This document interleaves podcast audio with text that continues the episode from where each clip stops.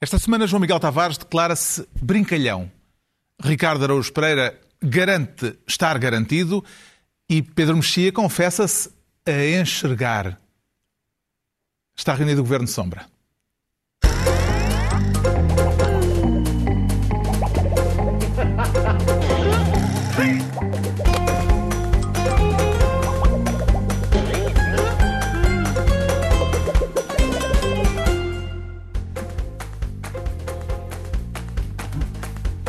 Ora, viva, sejam bem-vindos no final da semana em que os restaurantes puderam reabrir, embora com lotação reduzida, em que pudemos voltar a visitar museus com cautelas e em que o debate sobre as presidenciais também foi desconfinado. Daqui a pouco falaremos das voltas de aquecimento da corrida a Belém, mas antes o Ricardo Araújo Pereira quer ser Ministro da Graça e é para falar de uma notícia com graça? Ricardo? Por acaso tem graça, sim. Tem? Graça, sim. Criativamente uh, um grupo de pessoas da área da cultura, que é uma área muito afetada pela, uhum. pela pandemia e é uma área onde há tradicionalmente muita precariedade, até porque é importante não esquecer que se trata de uma área que, além dos artistas, que são a face mais visível, também tem uma, uma série de, lá está, de pessoas que permitem que, que os artistas brilhem, às vezes no sentido próprio, porque estão-lhes a apontar um holofote para a cara. Um, e, que, e que são neste momento invisíveis e eles juntaram-se para uh, fazer uma, uma iniciativa divertida. Com, é? graça. Com Portanto, graça. São duas graças. São duas graças, porque é uma coisa com graça para graça. Iniciativa. Este grupo lançou um apelo público para uma recolha de fundos e está a reunir um cabaz básico de eh, produtos alimentares de primeira necessidade para levar na próxima segunda-feira à Ministra Graça Fonseca. Parece-lhe uma ajuda oportuna, Ricardo Araújo Pereira, perante as dificuldades que se estão a viver eh, na Sim, cultura? Sim, acho que é uma ajuda oportuna. Eu tenho notado, tenho notado relativamente à, às pessoas da cultura uma, uma inquietante, um discurso um bocado inquietante que é, que é decalcado do final. Está a chegar a Guerra das Estrelas? Ah, estamos a ver, não é? Isto é a iniciativa. É a iniciativa. Vou falar por cima disto, exatamente. Mas, mas é para continuarmos a falar. Ah, continuamos muito bem. Portanto, cá está a iniciativa, é isto: é não deixemos, não deixemos a graça cair na desgraça. Então é um grupo de pessoas preocupadas que lhes vão arranjar um cabaz. Ora, que é que eu estava a dizer? Que tu tens dificuldades em raciocinar com a música em fundo da Guerra das. Não, não, é não, não, não, sei, remete para a tua infância e começas a jogar. Ah, eu quando é era pequenino queria ser o Obi-Wan Kenobi. Isso é, prolongaste a frase mais do que era suposto. Certo, tens dificuldades em raciocinar e devias ter parado aí. Podias perfeitamente ter parado aí. Mas o que se passa é que Uh, tenho, tenho, ouvido um discurso sobre, este, sobre, sobre a questão das pessoas da cultura que é decalcado do final daquela fábula do La Fontaine em que a cigarra vai ter com a formiga a pedir ajuda e a formiga diz-lhe: não, não cantaste? Então agora dança.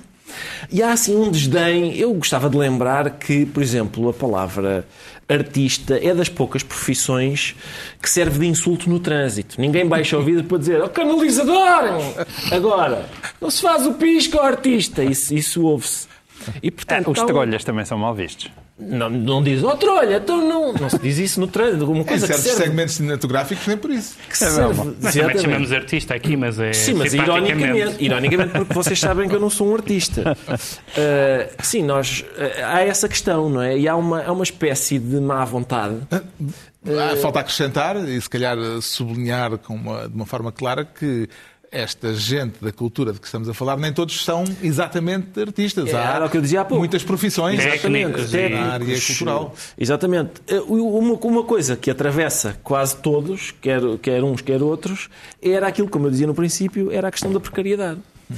E, portanto, é, são pessoas que ficam especialmente sem apoio numa altura como esta. E não estão a ter o apoio que deviam? Não, não parece. O Ministério da Cultura eh, teve até agora duas iniciativas. Aquela ideia do Festival eh, de Música eh, que acabou por ser cancelado depois de grande contestação e de um abaixo-assinado que os próprios, que grande número de músicos subscreveu, e uh, depois um concurso para projetos artísticos no valor de 1 milhão e 700 mil euros.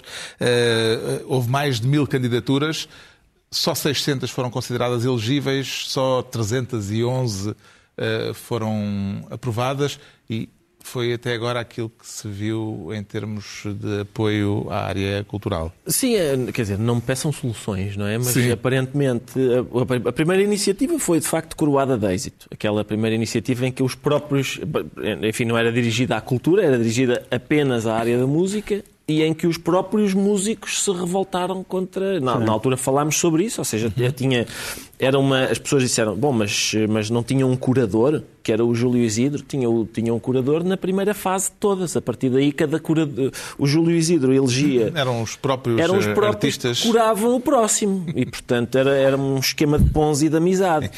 Nisto tudo têm-se multiplicado os relatos de situações dramáticas eh, de gente da área da cultura que ficou sem qualquer tipo de rendimento.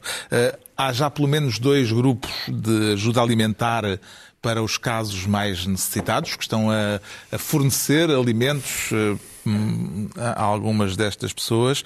Esta crise dos trabalhadores da cultura é um assunto que deve mobilizar, sobretudo, o Ministério da Cultura ou o Ministério do Trabalho, João Miguel Tavares? Eu acho que, em primeiro lugar, é o Ministério da Cultura. Não quer dizer que, quer dizer, nada impede que, de repente, haja dois ministérios que se cruzem. O problema aqui... Os, os profissionais deste mundo das artes eh, queixam-se que a Ministra Graça Fonseca eh, não lhes dá a resposta e que se limita a remetê-los para o Ministério do Trabalho. Exato. Esse é o problema. E isso é, é, muito difícil compreender, porque o Ministério da Cultura existe por causa daquelas pessoas. É verdade que elas também são trabalhadores, mas existe por causa daquelas pessoas. Portanto, se o Ministério da Cultura não tem nada a dizer às pessoas que fazem cultura, é difícil acreditar que ele esteja a cumprir o seu serviço. E, sobretudo, por causa, de, em parte com aquilo que o Ricardo diz, quer dizer, deve ser dos setores mais afetados, se não o setor mais afetado mais brutalmente afetado. Porque é que nem sequer a restauração, porque uh, uh, os artistas não fazem takeaway. Quer dizer, os restaurantes ainda podem abrir ali e dizer fizeram, que. que fizeram, fizeram, fizeram de borla. Uh, no Instagram, Epá, à borla. Com certeza, certo. Fazem no Instagram, está, mas, mas no Instagram é à borla, não é? Sim, assim, é um segmento não dá para ir Não dá para ir bater à porta de um ator, um ator a dizer: olha, tenho aqui a porta aberta, chega cá que eu faço-lhe um. Passa aqui o monólogo, um monólogo não é? Exato. Mas é fica, mas, é fica, ideia, mas fica, a ideia. Fica a ideia. Mas, eh, e esta, esta desproteção é enorme. O que é que, e o que é que se passa aqui? Nota-se aquilo que, que, que, nós sempre soubemos, que é a falta de peso político daquele Ministério da Cultura. Porque o Ministério da Cultura é só o nome. E aí realmente é triste, porque desde os tempos para aí, acho que foi desde quem? Manuel Maria Carrilho, com todos os defeitos que o senhor Sim. tem, mas acho que foi o último tem dois ministro. Ou três, tem? Tem, tem, tem dois a três, mas acho que foi o último ministro da Cultura que, a quem realmente nós olhávamos e dizia, olha, este por acaso tem cara de ministro no sentido em que faz coisas. A partir daí é sempre a descer, completamente falta, falta de. Não é descer em termos de caráter, em termos de caráter muitas vezes é subir, mas em termos de peso político e em termos de capacidade verdadeiramente de atuar na vida política portuguesa não existe. E este momento é um momento dizer, completamente dramático. Eh, não é uma prioridade, é isso que está a dizer. É não é uma prioridade? A cultura. Não, não, estou a dizer que é uma prioridade. Não, não, está a ser.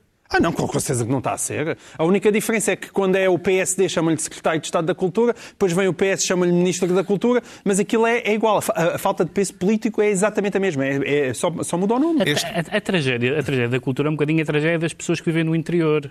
É que não se ganha nem se perde eleições por causa da cultura, como nem se ganha nem se perde eleições na, nas, nas, pequenas localidades e no, e no país real. E, portanto, a cultura não há um preço a pagar, é muito fácil, é muito fácil. Embora que... na cultura seja às vezes muito apetecível chamar de é duas ou três figuras campanha, para a é campanha eleitoral. em campanha eleitoral, mas o PS à partida tem isso na mão, não há, não há muita grande, quer dizer, não há muita possibilidade não. de que nas próximas eleições os artistas da área do PS vão apoiar Rui Rio, portanto isso, essa questão não se põe. Portanto isso dá uma, isso dá uma espécie de tranquilidade. Rui Rio não, mas a Catarina Martins Sim, está bem. Mas estamos a falar de um partido que vai ser, eh, que, que vai ser poder, vai ser governo, Sim. não é? Uh, e, portanto, isso dá uma tranquilidade de, de, se poder dizer que se, que se apoia a cultura sem, sem que isso uhum. muitas vezes tenha muita uh, consequência, até por uma razão que, que, o João Miguel dizia por causa de, de Manuel Maria Carrilho. Manuel Maria Carrilho, estou a falar Manuel Maria Carrilho ministro, independentemente de tudo o resto, juntou uma, uma qualidade, uma, uma circunstâncias de uma, uma, série de circunstâncias e de uh, atributos políticos e orçamentais e de projeto que mais ninguém teve até hoje. Isso é absolutamente indiscutível, nem do PS, nem do PSD, nem secretários de Estado, nem ministros, apesar de algumas pessoas serem pessoas muito competentes e muito estimáveis. Este drama, evidentemente, não é só português, nesta circunstância da Covid. Um dos mais dramáticos gritos de alerta que se ouviram esta semana foi o do teatro inglês, Sim. que é uma instituição, eh, onde neste momento eh, se diz que há mil teatros em risco de falência. Em que medida é que compete aos governos intervirem neste setor eh, numa, num caso Sim. como este? Costuma-se dizer, a propósito disto e daquilo, o Ministério da Tutela. E, portanto, os ministérios tutelam os setores uh, que correspondem à, à, sua, à, sua, à sua área uh, de atividade. E, na verdade, há bocado estavam a falar do Ministério da Cultura e do Ministério do, do Trabalho. Há, por exemplo, setores económicos que têm um historial, e não é com este governo, é com esta ministra, têm um historial de serem chutados de ministério para ministério. Um caso, um caso típico é o do circo, que é, que é, que é mal amado, que é mal amado pela, uh, pela cultura, mas também que não é o trabalho que também que acha que se, que se acha competente para, para tratar disso. Portanto, há, há, muitas áreas em que se percebe que não há tutela porque, porque há desinteresse ou porque há outras coisas quaisquer. Mas há aqui uma, uma, uma questão adicional, é que o Ministério, o ministério que é o Ministério da Tutela, uh, em situação normal, numa situação anormal e de urgência, nós estamos só a falar de uma situação profissional, estamos a falar de uma situação humanitária, estamos a falar de, casos de fome, estamos a falar de, uh, em alguns casos, de uh, vales de cabaz de compras. Não, é? sim, sim. Então não estamos a falar simplesmente, ah, agora quando é que vamos estrear a nossa peça?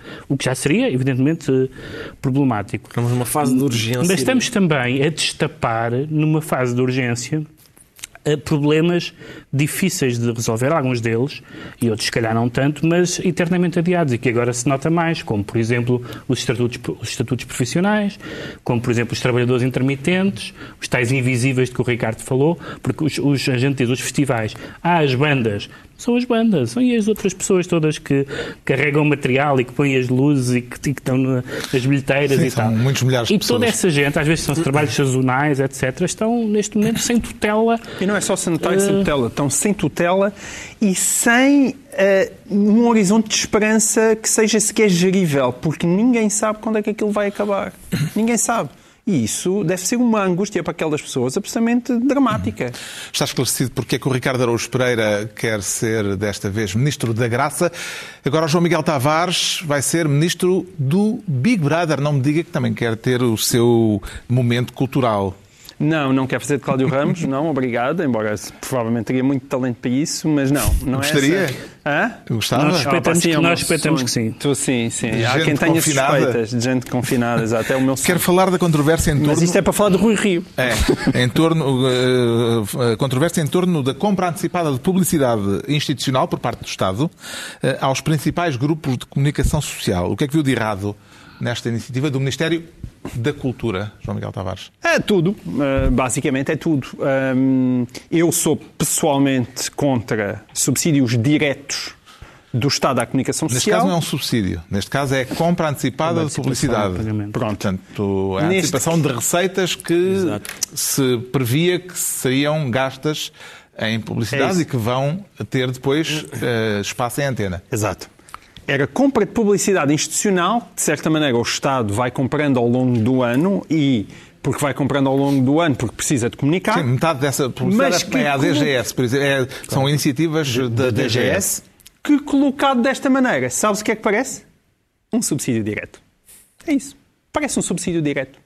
E, portanto, isto fica mal a todas as pessoas. Fica mal ao governo e fica mal à própria comunicação social, que evidentemente está numa altura dramática, ainda assim, apesar de tudo, provavelmente melhor do que o setor da cultura que nós acabámos de falar, mas está numa altura dramática e não precisa de além de todos os problemas que tem em cima, de ainda levar mais com uma espécie de carimbo de falta de respeitabilidade e de ah, agora está-se a vender. Devo agora concluir que vender. concorda com Rui Rio quando o líder do PSD diz que as empresas de comunicação social são empresas iguais às que fabricam móveis, sapatos ou textas. Ora, esse raciocínio está errado.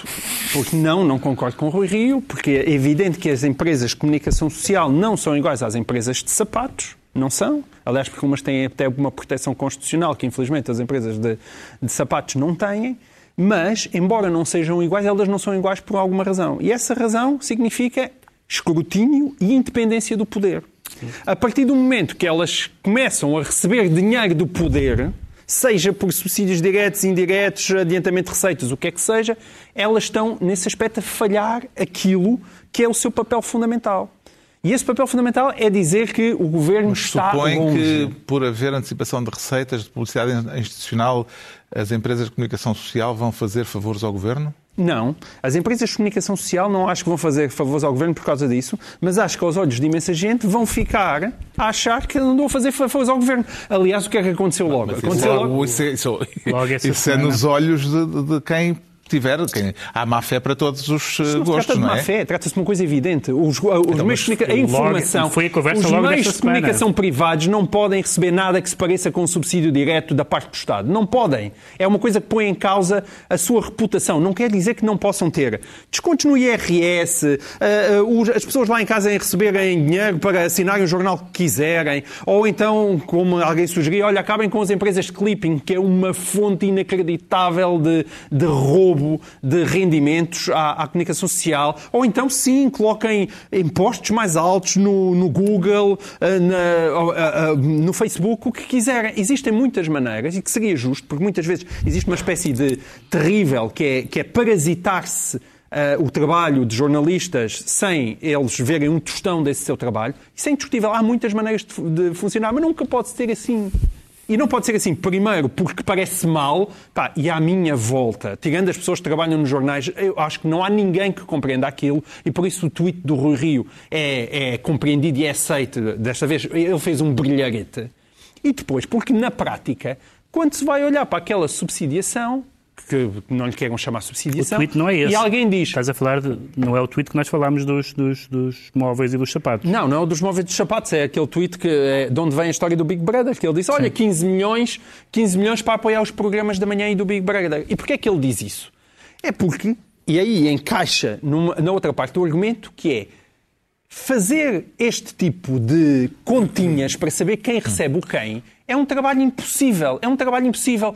Porquê é que ele fala no Big Brother e nos programas da manhã? Porque quando, quando se foram fazer aquelas contas, que aliás ninguém ainda conheceu a fórmula e, e ainda, ainda ninguém percebeu, que é logo um problema gravíssimo, aquilo tinha que ser uma coisa muito fácil de ser escrutinada por qualquer pessoa, portanto ninguém percebe como é que se chegou àqueles valores para cada grupo de comunicação social, mas quando, qu- ainda que tenham pedido aqui esta casa onde, onde estamos neste momento a trabalhar, à, à Mídia Capital, à Confina, dizer olha, qual é que foi a perda de receitas em publicidade em função daquilo que faziam ano passado, o que é que eles perguntam? Ah, como é que se distingue a informação do entretenimento já agora? Ah, e essa é evidentemente uma questão seríssima. Como é que, por exemplo, nesta casa se decide ah, como é que alguém consegue fazer a distinção entre aquilo que é publicidade perdida pela informação e aquilo que é publicidade perdida pelo entretenimento?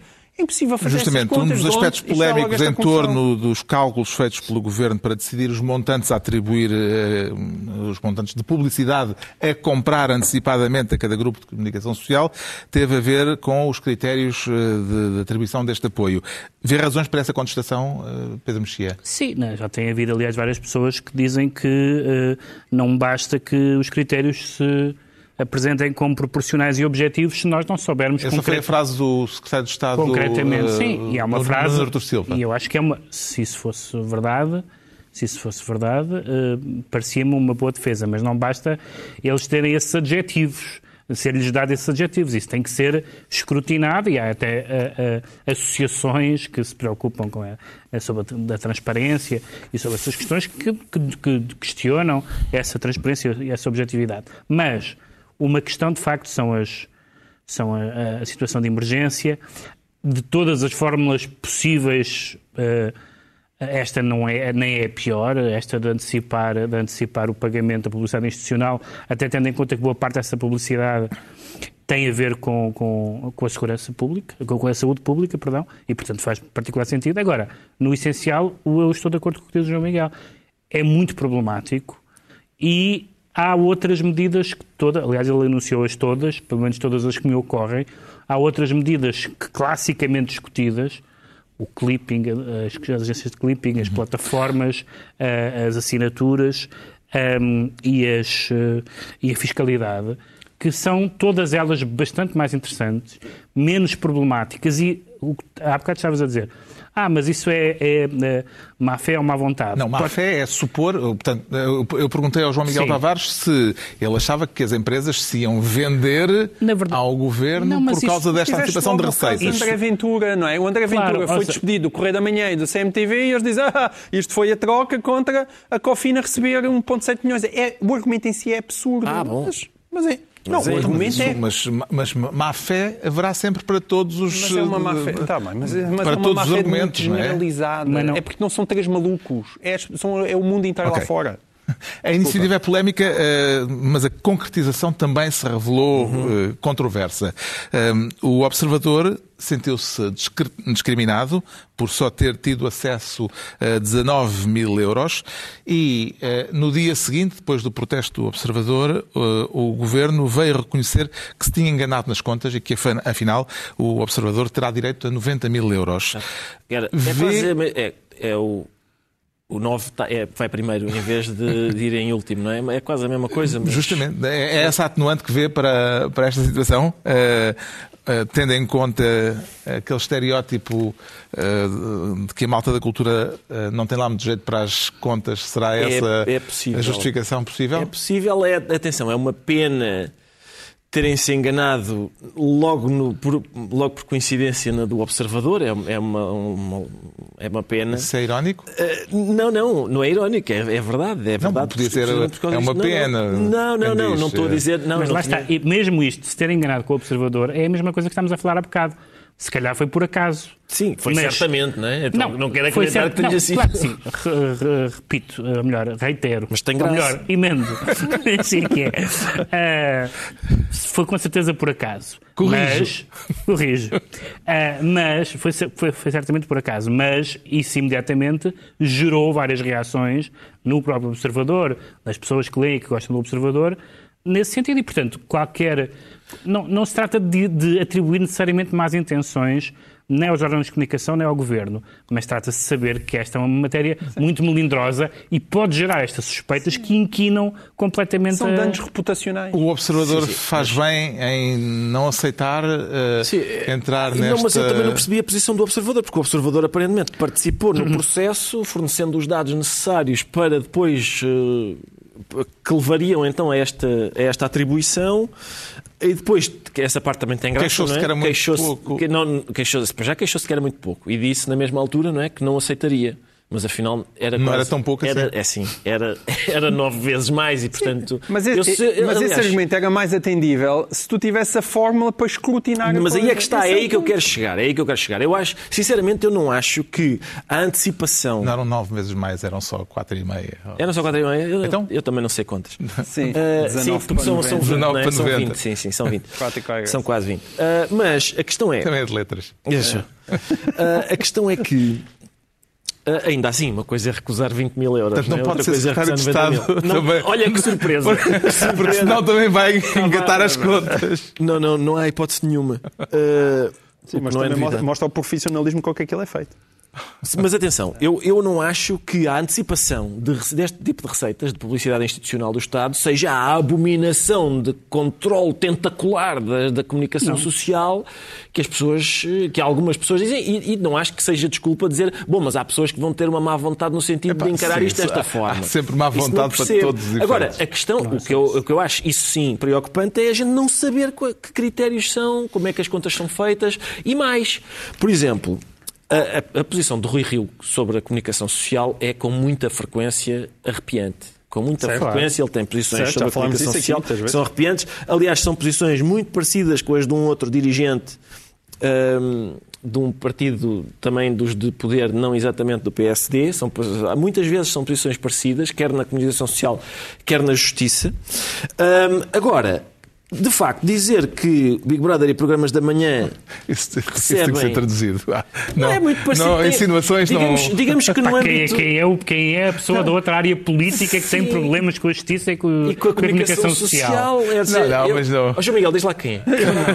É o teu pelouro, é o teu Não, pelouro. não, não, eu prometi que desde que Não desde a falar. pandemia. Não, porque eu, eu prometi a Nossa Senhora que Nunca nunca, mais dizia- citava o nome dele até o Covid se ir embora. Ah, Ele tá bem, quem? então. Ele, digo eu, digo eu que eu não prometi nada. Não era, digo. era- Sócrates. Então, uh, toda a gente lá em casa tinha percebido. Enfim, estão-me a obrigar a ser denotativo. Uh, mas aquilo, o, uh, o argumento, isto é para o Big Brother e para os, para os programas da manhã, é um argumento relativamente jocoso, mas é- não é um mau argumento, porque de facto um dos problemas disto é saber quando, por exemplo, o grupo empresa onde nós estamos recebe aquele dinheiro, se isso vai suprir as, as falhas de publicidade geradas pela, pelos problemas da informação, informação. ou do entretenimento. Isso é um bom argumento. E nessa medida dizer, bom, como disse o secretário de Estado, Nuno Artur Silva, bom, mas ele, ele foi a programas de da manhã.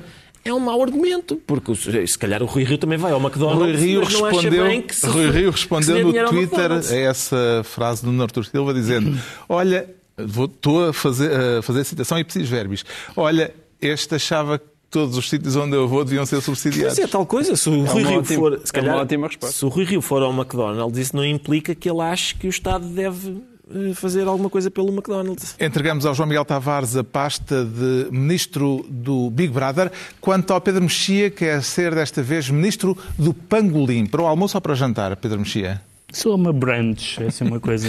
Quero falar na- da notícia de que a cidade chinesa de Wuhan, teve- onde teve origem eh, a pandemia, proibiu a criação e o consumo de animais selvagens, como o pangolim. Eh, que reflexões é que esta eh, decisão lhe suscitou? Duas. Uh, Uma, aliás, três. A primeira é que era evi- evidente, porque de- depois da Organização Mundial de Saúde e de outras organizações de saúde pública terem um, rastreado a origem da doença uh, naqueles mercados e, e pedido para que, para que essa criação e comércio e consumo fosse interrompido, acho que era evidente que tinha que ter feito. Bem, foi proibido por cinco anos. Espera não aí, foi... esse, é, esse é o meu terceiro ponto. O meu segundo, Indefinido ponto, o meu segundo tempo. ponto é que se falou muito da, da- o Trump gosta muito de dizer que é o vírus da China Ahm, e o vírus é mais que mais que do que dizer que é o vírus da China atribuindo à China uma espécie de eh, ser uma entidade maléfica é, é um vírus que aparentemente nasceu na China e portanto o que é que o vírus a culpa do vírus ter nascido se é que se podemos dizer assim a palavra culpa não tem muito interesse se calhar mas a origem do vírus terá, ao que sabemos, tido origem naqueles mercados, naqueles animais. Ou seja, o vírus não nasceu por causa do capitalismo, do ateísmo, do consumismo, nem porque a mãe natureza está zangada connosco. De uma forma de consumismo, sim. Não, de uma forma de consumismo. Consumo, Está vá. bem, está bem. Há, há formas de consumismo Ainda que eu não... sabe, aliás, de onde é que cons- o bicho veio Pois não. verdadeiramente. Mas- mas Mesmo por- a história do pangolim, parece que o pangolim até pode ser inocente. Aliás, eu, eh, numa das minhas limpezas de primavera, agora dos, de livros, descobri um livro de 1998 ou 99 que era eh, Projeções ou Previsões para o século XXI. E fui ler um capítulo que não tinha lido na altura sobre saúde. E o senhor, lá um cientista, que eu não sei quem é, dizia: quanto à saúde, é capaz de haver, nas próximas décadas, uma pandemia que, que virá talvez da Ásia, provavelmente da China, e talvez ligada ao consumo de, de animais selvagens. E, e ler aquilo em 2020. Sim, ao filme Contágio de Ao filme 2011, Contágio, que, que é, é a que é onde está é? tudo. E o último ponto é os 5 anos. Porque daqui a 6 anos já é, já é ok. Não percebo de todo essa, essa regra, qual- nem percebi qual é a justificação. Portanto, das duas, uma, ou aquilo é problemático, aquelas, Uhum. aqueles cruzamentos ah, com, com espécies que têm doenças que são das espécies e que se transmitem. Ah, se isso é verdade, daqui a seis anos já pode ser. Não percebo essa. Não li, aliás, em nenhum dos sítios que vi Nenhuma uma justificação, para os isso. cinco anos. Entretanto, esta semana foi ultrapassada no mundo a fasquia dos 5 milhões de. 5 milhões? De infectados. Infectados. Uh, A Organização Mundial de Saúde alerta para a possibilidade de uma segunda vaga de infecções na Europa, que pode vir a ser ainda mais mortal do que esta que uh, atravessámos, ainda estamos a atravessar.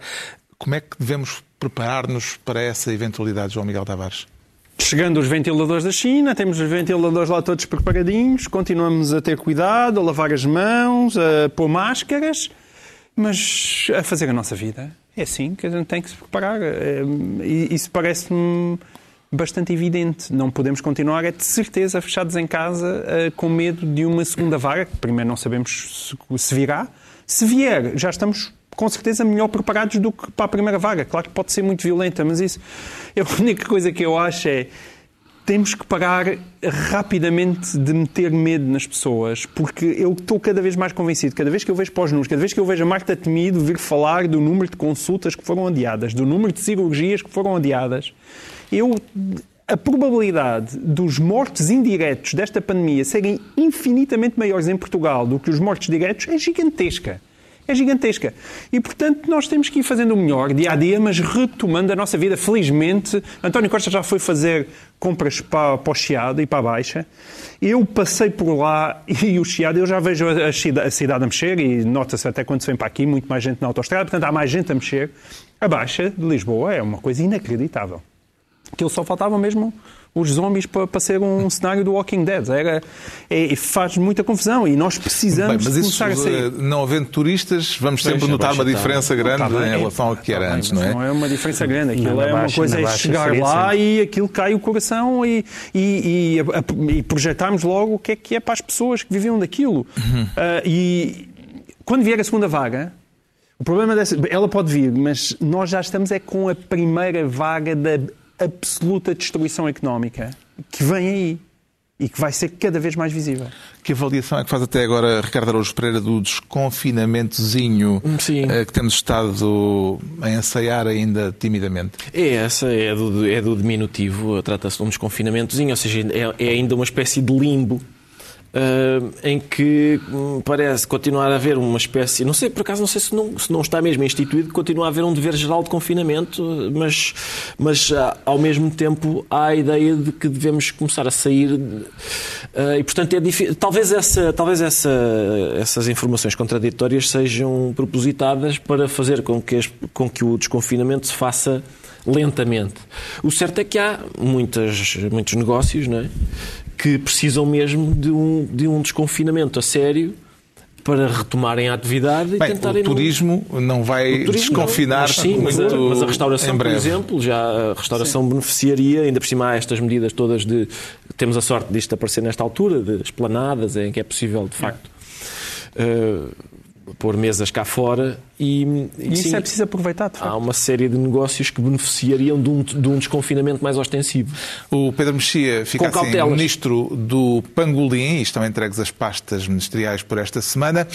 Altura para sabermos agora porque é que o João Miguel Tavares se declara brincalhão. Uh, quer brincar a quê, João Miguel Tavares? Às presidenciais. Quer brincar às presidenciais. Pelo que percebi, está a citar com essa expressão uh, Manuel Alegre, Sim. que disse, justamente a propósito das palavras de António Costa na Alta Europa, a respeito da reeleição de Marcelo Rebelo de Sousa, que aquilo foi uma brincadeira. Hum. Uh, Pareceu-lhe que Manuel Alegre quis desculpabilizar ou criticar o Primeiro-Ministro e secretário-geral do PS ao chamar brincadeira aquelas expressões, aquelas uh, frases de António Costa na Auto Europa? Manuel Alegre teve imensa graça esta semana, que é uma coisa que nós habitualmente não dizemos de Manuel Alegre, que ele não é conhecido propriamente pelo seu sentido de humor, mas pela forma absolutamente cativante com que diz poesia. E, mas esta semana ele, a história da brincadeira foi mal aconteceu na Auto Europa aquilo que nós falámos aqui na semana passada, que foi, ainda hoje não se sabe bem se Marcelo foi ou não apanhado ali de surpresa. As teses dizem que sim, que Marcelo Rebelo Sousa foi apanhado de surpresa por António Costa, que de repente eh, se atirou a ele para o colo eh, e com ele o PS para o colo de Marcelo Rebelo de Sousa e e, e, a primeira reação de Manuel Alegre foi dizer isso é uma brincadeira que é que de repente aquilo começou a crescer e já não era só Manuel Alegre, outras pessoas vieram dizer, Ferro Rodrigues também veio dizer que votava nele e a seguir algo sensível e, e, de repente Manuel Alegre e Carlos César e, e, de repente Manuel Alegre olha, espera lá, mas isto não é uma brincadeira. E, e uma semana depois adiado. e o congresso do PS uh, foi adiado para depois das presidenciais, portanto não vai haver seria decidido, não vai haver discussão onde seria uh, decidido, embora esta semana agora uh, nestes dias também já foi dito que António Costa foi à comissão e disse disse: Não, isto, fiquem a pensar nisto. Eh, eh, o texto da São João Almeida no público era assim: era, disse António Costa à Comissão de Pesquisa. São José. A, São José Almeida. Uh, fiquem, é São João. Desculpa, São João. Isso é jornalista do Porto. Se, fiquem a pensar nisto. Eu agora estou ocupado com a pandemia. Eu agora estou, estou ocupado com a pandemia, mas fiquem a pensar nisto que depois de acabar a, pan, eh, depois de eu acabar a pandemia, regressa a vocês para nós voltarmos a conversar sobre o assunto. Ora, e o Manel Alegre e outras pessoas Carlos no PS César, começaram... em certo sentido, na TSF esta semana já deu a tática. Diz que, o, na opinião dele, o partido não deve ter um candidato, deve escolher e uh, a, a escolha dele. Uh, fica evidente que é por Marcelo Rebelo de Sousa, portanto, mas, é, mas fica a liberdade de cada Claro. militante do partido. Mas isso- Mas adivinha alguma revolta eh, política no horizonte pelo incómodo que esta situação está a gerar eh, em alguns setores socialistas ou vê isto apenas como uma nuvem passageira sem grandes consequências Quer dizer, a evolução da posição de Manuel Alegre, desde a brincadeira até uma semana depois, já estava a declarar: não, isto é um caso sério e isto não é assim que se fazem as coisas, porque o PS ainda tem uma maneira de funcionar e convém perguntar primeiro se concordam com a opinião de António Costa. António Costa não é o, propriamente o ditadorzinho do, do PS, no sentido em que faz Mas todas as vontades não, que lhe. António Costa já veio dizer que não disse eh, que claro. apoiava Manuel- Marcelo Rebelo Não, ele não disse que apoiava. Ele, disse Ele, de facto, que não disse, não disse. Qualquer analista eh, mediano percebe que Marcelo Rebelo de Sousa vai ganhar as eleições. Isso é completamente mentira. Uh, não, a tua interpretação, desculpa, é rigorosa, mas no sentido em que é mentira aquilo que António Costa disse. Aquilo que aconteceu na Alta Europa foi António Costa a apoiar Marcelo Rebelo de Sousa. Deem mais voltas que deem. Não foi só uma piadinha a dizer voltamos aqui. Foi todo aquele enquadramento, as piadinhas gastronómicas lá pelo meio, de viemos aqui comer uma refeiçãozinha. Pá, não me lixem. Aquilo foi António Costa, pode- podia estar só a meter o pezinho na água para ver se estava quente. E, e- e é possível. Agora, foi, foi- aquilo não foi simplesmente ah, acho que se calhar você vai ganhar. É, acho que vai ganhar e eu fico feliz por isso e venha lá e, E vamos eu, almoçar. eu voto. Eu Somos voto. uma equipa. Porque somos uma equipa. Somos uma equipa. Essa estamos a própria brincar. equipa já foi, do, já foi Marcelo Rebelo de Sousa a dizê-la, não foi? Sim, mas É, ele, que ele não disse era- equipa, mas disse outra coisa que ia um nesse espírito sentido. de unidade, qualquer coisa. Agora, Quem também não gostou de ouvir discutido. eh, António Costa na Auto Europa foi Ana Gomes, que deu, entretanto, um passo na direção da candidatura, de que, se- de que já se fala há algum tempo. Eh, Ana Gomes já diz que vai pensar no caso. Eh, Em que medida é que a candidatura ou uma candidatura da antiga eurodeputada pode condicionar o jogo político nos próximos meses, Ricardo Araújo Pereira? acho que pode condicionar o jogo político porque ela não é, não é uma questão dela nesse jogo, ela não é questão de jogar outra modalidade. Ela joga é com pitons de alumínio. É o que ela faz. Aleija. É, sim, sim, a, a Ana Gomes. Estás a chamar rude, divisionista e radical. Não, isso é, pá, é tão subtil. As palavras do Carlos César foram tão subtis que eu não percebo a quem é que ele se estará a dirigir. Ele, Carlos aquele- César diz que não votará num candidato ou candidata distante das pessoas, rude, divisionista ou propenso ou propensa ao radicalismo. Exatamente. É, parece aquele momento em que o, em que o Passos Coelho também definiu o candidato do PSD à, à presidência da República Catavento mediático. e tinha só características que a gente sabia que ele associava ao Marcelo Rebelo de Sousa. Não, não, esse não podia ser. E não agora, é assim que se fazem os perfis. é assim, é de facto, isso é, é mesmo um perfil feito à medida para uma pessoa só. E estas palavras do Carlos César indica que a Ana Gomes, eh, se calhar sobretudo dentro do PS, é uma daquelas, é, é como aqueles miúdos problemáticos dos quais as pessoas dizem que não sabem brincar. A Ana Gomes de facto não sabe brincar. E isso é excelente. Isso é excelente, por exemplo, para mim. Eu, eu gostava muito de ver hum, que a- gostava muito de ver uma candidatura da Ana Gomes, porque ela de facto eh, joga de outra maneira e isso é muito divertido. À direita também há mo- movimentações eh, e esta semana falou-se de, de- de vários nomes, eh, dois sobretudo como possíveis candidatos presidenciais, Adolfo Mesquita Nunes, da ala liberal do CDS, e Miguel Albuquerque, ele próprio disse que põe a hipótese de ser candidato, o presidente da, re- da região autónoma da Madeira. Que papel é que vê para estas figuras na eventualidade de virem a entrar na corrida à Belém, Pedro Mexia? Eu acho ótimo que nas presidenciais avancem candidatos das várias áreas políticas e ideológicas eh, para não haver apenas eh, um ou dois candidatos, porque há mais sensibilidades. Há, há- há pessoas de esquerda e de direita, há pessoas de esquerda que estão contentes com o Presidente, há pessoas de direita que não estão contentes com o Presidente, outras que estão, e portanto acho que deve haver uma pluralidade de candidatos. Agora, tem que ser candidatos que não estejam apenas lá para marcar terreno ou para ajustar eh, contas internas dos respectivos partidos, portanto, por razões que não têm a ver com as eleições em causa, e também tem que haver sentido do ridículo, porque começam a aparecer os candidatos da 15ª escolha. Atenção, na direita, eu acho que é uma tenho pai dois vizinhos meus que já são candidatos às presidenciais porque são de direita. Quer dizer, tem que haver algum. Agora, acho acho naturalíssimo que Ana Gomes avance, como acho naturalíssimo que haja pessoas de direita que, estando descontentes com o atual Presidente, se houver uma candidatura credível, um dos nomes que apareceu parece-me credível, que se, mas também não, não, não creio que, é Adolfo Mesquita Nunes. que é Adolfo Mesquita Nunes, Uh, no caso de Miguel Albuquerque, não me parece uma candidatura séria, honestamente, mas uh, no sentido, acho que ele não, não quer seriamente ser candidato. Não, não. Uh, e, portanto, acho, acho, acho normal que se. Agora, também é preciso pensar numa coisa, que é se realmente o eleitorado de esquerda, uma parte importante do eleitorado de esquerda, quer realmente contribuir para a eleição de um presidente de direita e se uma parte do eleitorado de direita quer realmente contribuir para a derrota de um presidente de direita. Porque há uma questão matemática que é independente de todas as jogadas políticas. É que nós sabemos com certeza absoluta que a direita, neste momento, não elege um presidente. Não há gente suficiente. Se na minha rua há dois, não há gente suficiente para eleger. Uh, e, portanto, uh, das duas, uma, ou haverá uma uma congregação de votos, uma conjunção de votos que extravasa o espaço da direita, que não esgota o espaço da direita, que extravasa, ou então, agora, também não há nenhum challenger que a gente conheça realista, portanto, neste momento... Ou é seja, grande... até janeiro vai correr muita Sim. água debaixo das pontes, como disse Manuel Alegre. Está esclarecido uh, porque é que o João Miguel Tavares diz sentir-se brincalhão, quanto ao Pedro Mexia diz que está a enxergar e agrada-lhe aquilo... Uh, que enxergou ou nem por isso? Já enxergava isto há algum tempo. Eh, não me diga que não é fã do quanto pior, melhor. Não, não sou, não sou, e acho que, evidentemente, que há declarações como esta que, é, eh, que está em causa, que é uma Pronto. declaração de Lula da Silva, Sim. que é uma declaração infeliz, vamos ouvir se calhar é, primeiro. Estamos a falar de uma frase que gerou controvérsia do antigo presidente brasileiro Lula da Silva numa entrevista online.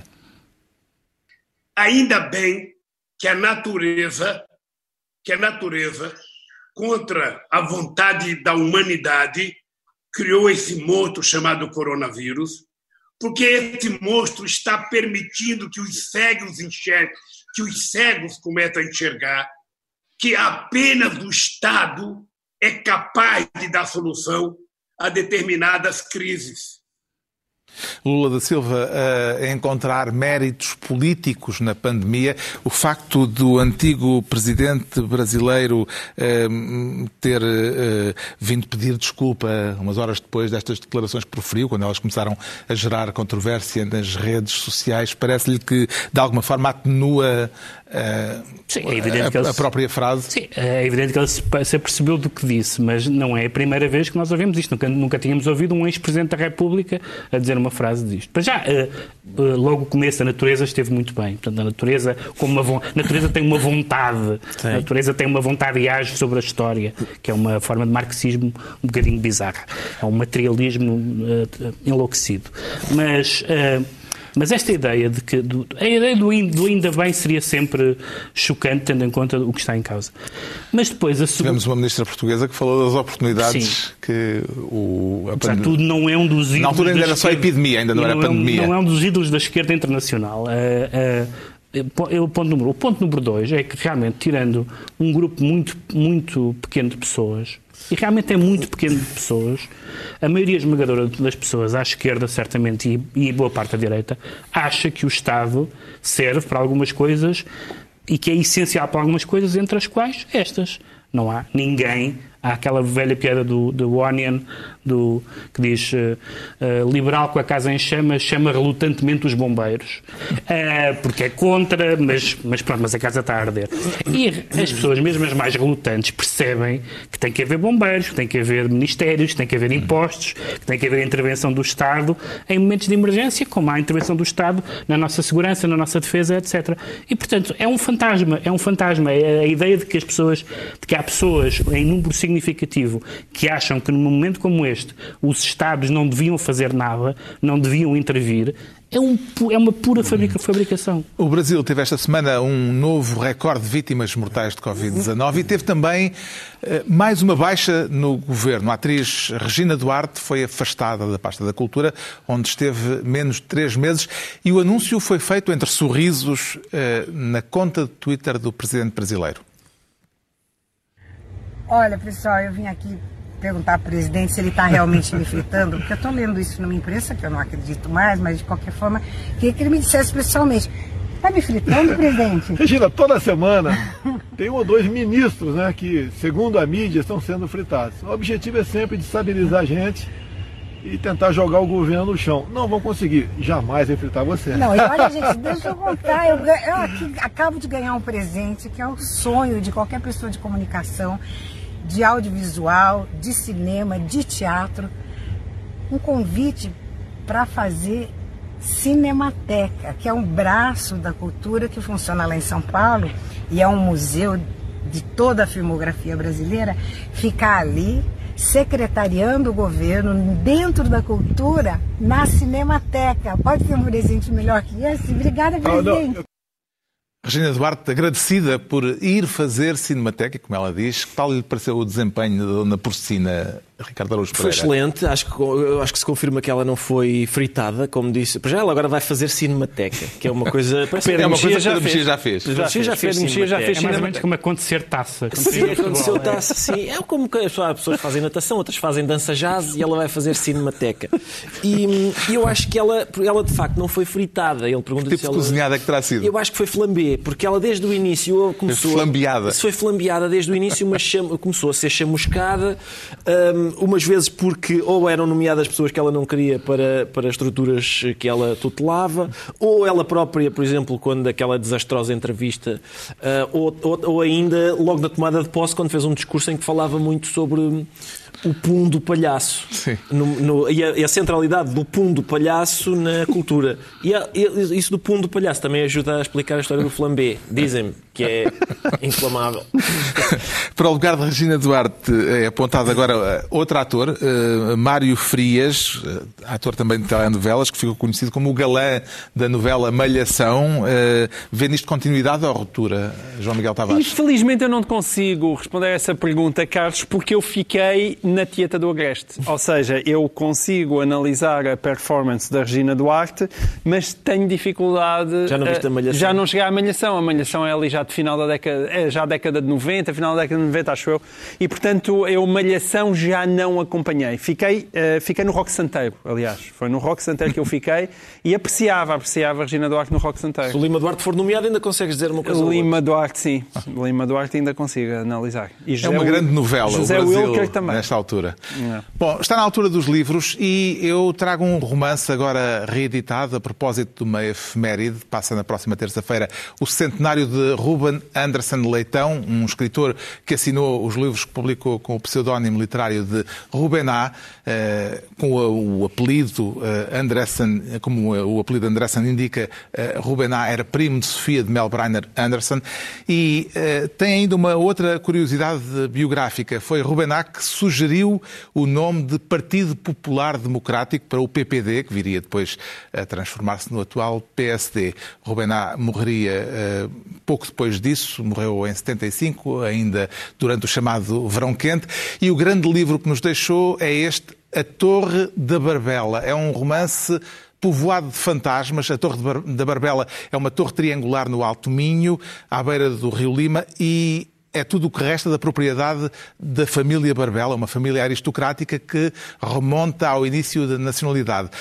É nessa torre, uh, guardada apenas por um caseiro que recebe os curiosos contando-lhes histórias inventadas sobre a torre e sobre a família, é nessa torre que todas as noites os fantasmas dos Barbela, de, que, vêm desde o início da, nacionalidade, se voltam a reunir, cruzando épocas históricas distintas. Há um fundador da nacionalidade que se interessa por uma dama do século XVII, um cavaleiro eh, à maneira de Dom Quixote, que perde a virgindade com uma senhora do ramo francês da família, eh, um santo, um abade, um licenciado em Coimbra que fala que se desunha e a quem ninguém liga nenhuma. Em resumo, é um condensado de Portugal muito divertido, muito original, um romance extremamente original. Eh, este A Torre da Barbela, agora reeditado.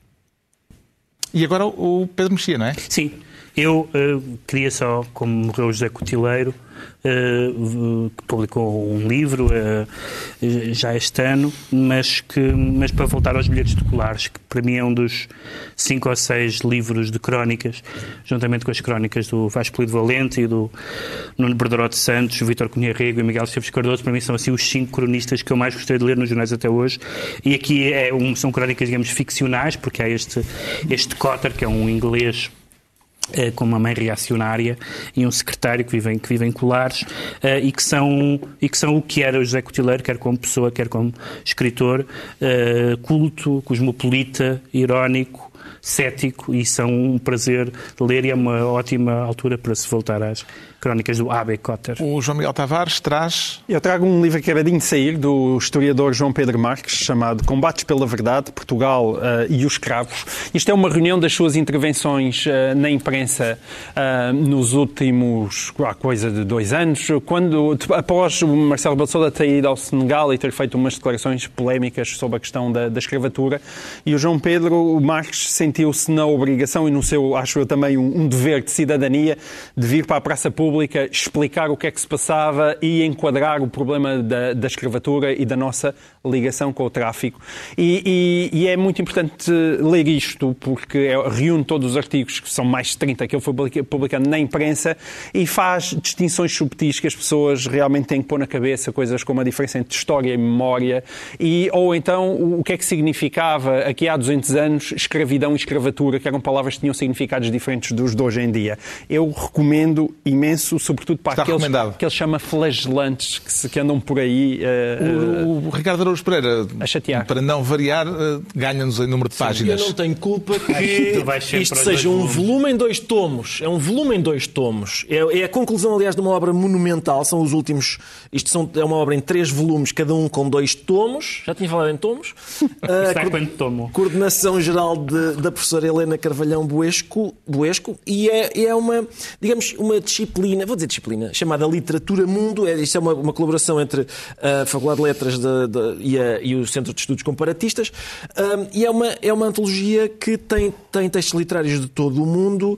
Eles vão fazendo, por exemplo, uh, alguns. Uh, dividem, vamos dizer, temas, dizem, por exemplo, amor e experiência, história e identidade, conflito e violência, literatura e, e, e condição humana, e depois, em cada um dos volumes, vão, nos, os primeiros são, uh, chama-se Mundos em Português, e portanto começa na Idade Média, os, o segundo chama-se O Mundo Lido, e é, é, vai, é a partir da, da Antiguidade Clássica, é na Europa, uhum. e este último que, é, que se chama Pelo Tejo Vai-se para o Mundo, e é sobre o mundo inteiro, portanto inclui as civilizações pré-clássicas, e tem textos literários de todo o mundo sobre cada um um desses eh, digamos, grandes temas. Plutés vai-se para o mundo. Eh, Exato, e a editora é um verso do Albert é E a editora é a Tinta da China, sim, na qual eu não tenho qualquer participação. Está concluída mais uma reunião semanal, dois, oito dias à mesma hora, novo Governo de Sombra, Pedro Mexia, João Miguel Tavares e Ricardo Araújo Pereira.